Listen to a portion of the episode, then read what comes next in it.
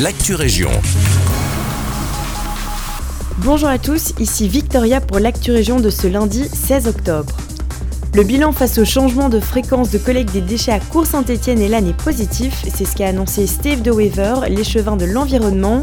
En effet, les déchets résiduels n'y sont collectés qu'une fois toutes les deux semaines depuis le 1er janvier 2023. C'est également le cas à Lannes, La Hulpe et Chastres. Ce système s'appliquera d'ailleurs progressivement à d'autres communes de la province.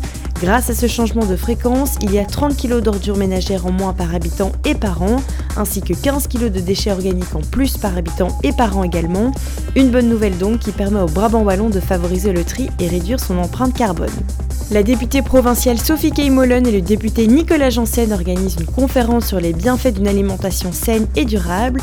Cela se déroulera demain le 17 octobre de 19h30 à 21h30 à la ferme de la Hagouille à Genappe. Au programme, échange d'idées, propositions concrètes et pratiques alimentaires durables. Le but est de démontrer, grâce à l'exemple de l'école, qu'une alimentation saine et durable n'est pas incompatible avec les collectivités.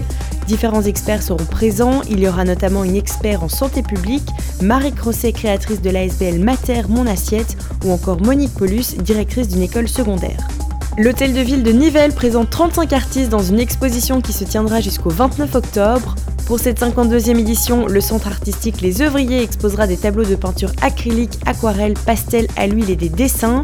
Les œuvres du concours, organisées au sein de son ASBL et dont le thème et mouvement seront également visibles. L'exposition a lieu de 14h à 17h30 les vendredis et de 10h à 17h30 le week-end. L'entrée est libre. Pour plus d'informations, n'hésitez pas à envoyer un mail à œuvriernivelle@gmail.com.